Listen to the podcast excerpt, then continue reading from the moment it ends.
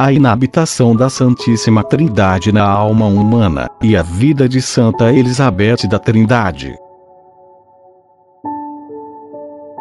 De Reginaldo Garrigou Labranche. As verdades mais elementares da fé cristã, tais como as que se encontram expressas no Pai Nosso, se apresentam como as mais profundas, se as considerarmos longamente com amor, e se com a cruz às costas, delas vivermos e as meditarmos quase continuamente.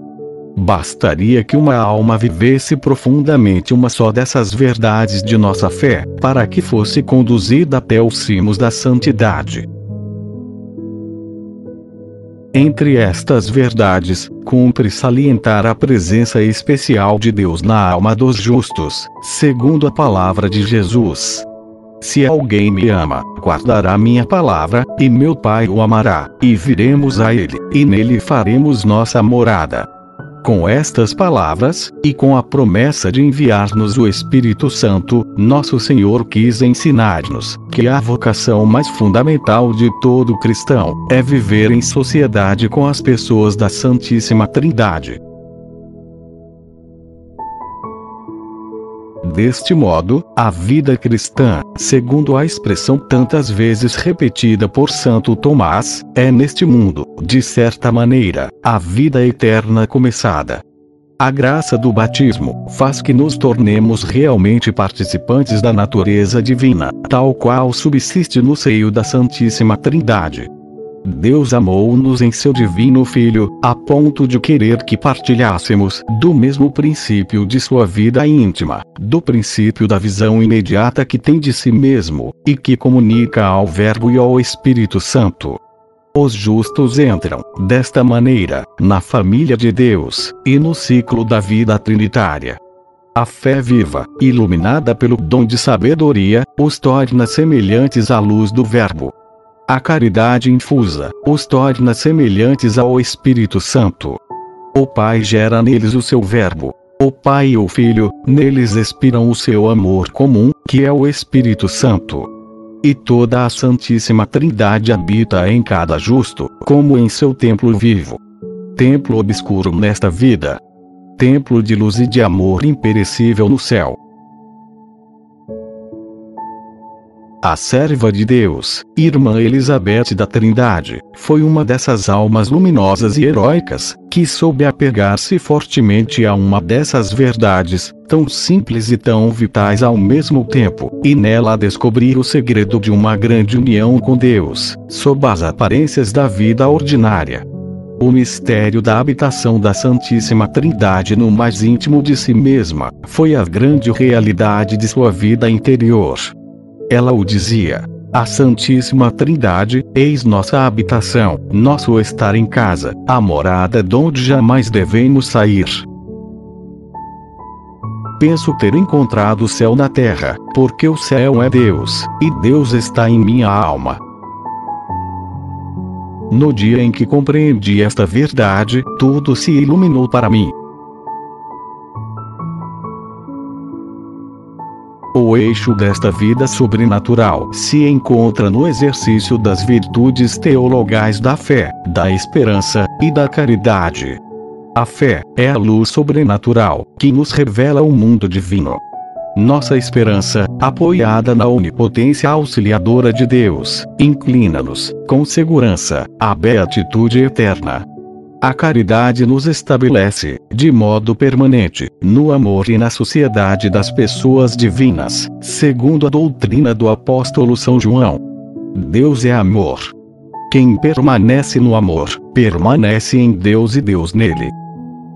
É a mesma vida sobrenatural que começa na terra, com o batismo, e desabrocha no céu com a visão face a face.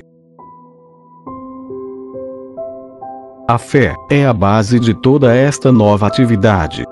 Ela é substância, o princípio, o germe das coisas que esperamos, e que um dia contemplaremos sem véu.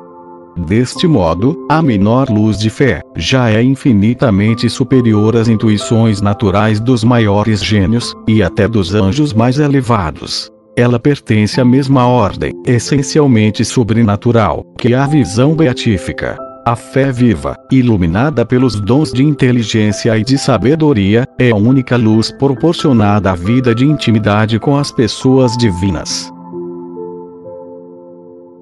Eis porque, irmã Elizabeth da Trindade, nos aparece antes de tudo como uma alma de fé, em comunhão cada vez maior com o mundo invisível, à medida que Deus, pelos diversos acontecimentos de sua existência, opera a purificação de seus sentidos e de seu espírito. Como verdadeira filha de São João da Cruz, tinha consciência deste papel primordial da fé, na ordem sobrenatural Ninguém vai a Deus, escrevia ela, sem primeiramente crer. A fé é a substância das coisas que se devem esperar, e a convicção das coisas que não vemos. Diz São João da Cruz, que ela nos serve de pés para irmos a Deus, e que é a posse em estado obscuro. Só ela nos pode dar verdadeiras luzes sobre aquele que amamos. E nossa alma deve escolhê-la como meio para chegar à união divina. Sem desprezar a prática das virtudes morais, Irmã Elizabeth da Trindade se aplicou, cada vez mais, à atividade interior das virtudes teologais. Meu único exercício, dizia ela, consiste em entrar em mim mesma, e perder-me naqueles que estão em mim, o desabrochar perfeito da fé, da esperança e da caridade exige assistência especial de Deus, e a vida mística é precisamente caracterizada pela atividade, cada vez mais predominante, dos dons do Espírito Santo. Com efeito, as virtudes teologais, embora superiores aos dons que as acompanham, recebem deles nova perfeição, assim como a árvore é mais perfeita com seus frutos do que sem eles. Na vida espiritual, o principiante tem necessidade de estar perto de um mestre experimentado, como o estudante de medicina tem necessidade de ser auxiliado pelo mestre que o forma. Ora, o justo, pelas virtudes teologais, possui senão imperfeitamente essa vida divina da graça, que o introduz, de modo permanente, na família da Santíssima Trindade. É preciso, pois, que as mesmas pessoas divinas o venham ajudar, segundo as palavras de São Paulo aos Romanos. Todos aqueles que são guiados pelo Espírito de Deus, são filhos de Deus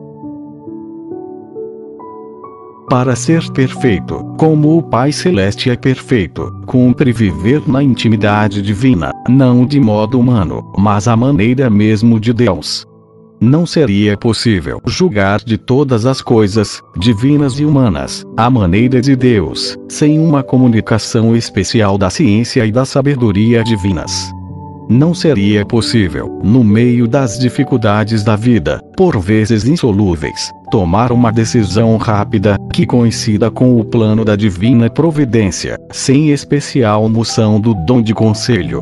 Em resumo, não seria possível ficar inabalavelmente apegado à vontade divina, no meio das dificuldades da vida, às vezes terríveis, sem uma assistência especial da força divina, única capaz de triunfar sobre todas as potências do mal. Além disso, esses dons do Espírito Santo se manifestam com variedade extrema no mundo das almas, segundo as circunstâncias em que Deus as conduz, e segundo a missão especial de cada uma. Em uns, notam-se logo os dons intelectuais. Em outros, os de temor, de piedade, de fortaleza. A atividade destes dons é infinitamente variada. O mesmo dom pode, segundo os santos, revestir formas diversas. Em alguns, Santo Agostinho, por exemplo, a sabedoria aparece principalmente sob forma contemplativa. Em outros, como São Vicente de Paulo, sob forma prática, intimamente orientada para as obras de misericórdia. Aos primeiros, o Espírito Santo faz que penetrem, deleitosamente, nas profundezas de Deus, e as exprimam admiravelmente. Aos outros, ele faz ver, como sob luz difusa, os membros sofredores de Jesus Cristo, e o meio de trabalhar eficazmente em salvá-los. Em Elizabeth da Trindade, impressiona-nos a elevação dos dons de inteligência e de sabedoria, que lhe dão grande penetração do mistério da Santíssima Trindade, e fazem com que ela o saboreie profundamente, e de maneira quase contínua. Desde antes de entrar no Carmelo, já se sentia atraída por essa presença das pessoas divinas no íntimo de sua alma. No fim da vida, na festa da Ascensão, a última que passou na terra, sentiu tão fortemente a Santíssima Trindade tomar-lhe posse da alma, que entreviu as três pessoas divinas estabelecerem na sua alma o seu conselho de amor, e desde então, quando lhe recomendavam alguma intenção particular, respondia: Vou falar com meu conselho todo-poderoso. Na véspera da morte, escrevia: crer que o ser que se chama amor, habita em nós a todo instante do dia e da noite, e que nos pede vivamos em sociedade com ele, eis o que fez de minha vida um céu antecipado. Impressiona-nos igualmente o alto grau do dom de fortaleza que ela recebeu.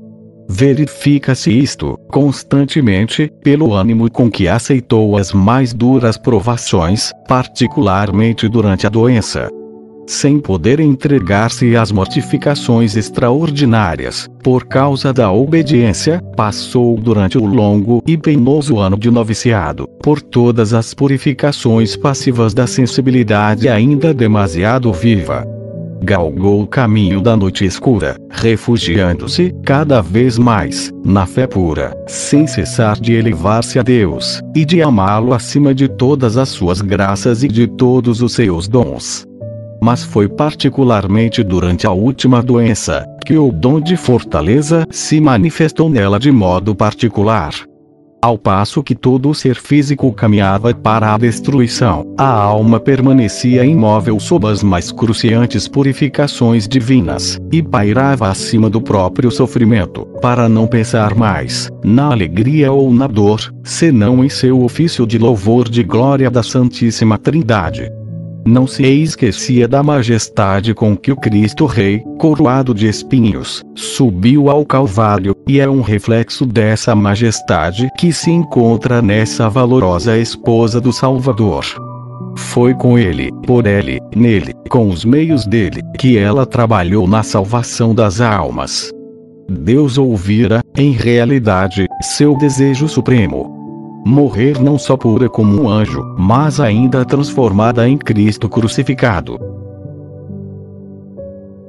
Enfim, um dos traços mais característicos da fisionomia espiritual da irmã Elizabeth da Trindade é, inegavelmente, o seu sentido doutrinal, alimentado nas melhores fontes do pensamento cristão, seus dois mestres prediletos, são Paulo, o apóstolo do mistério de Cristo, e São João da Cruz, o doutor místico do Carmelo mesmo sem ser teóloga, no sentido formal da palavra, mas como verdadeira filha de Santa Teresa, possuía o gosto da doutrina sólida, de que fazia o alimento de sua vida interior, saboreando, no silêncio e na oração, as grandes verdades da fé, sob a luz de vida que cresce em nós com o amor de Deus e das almas.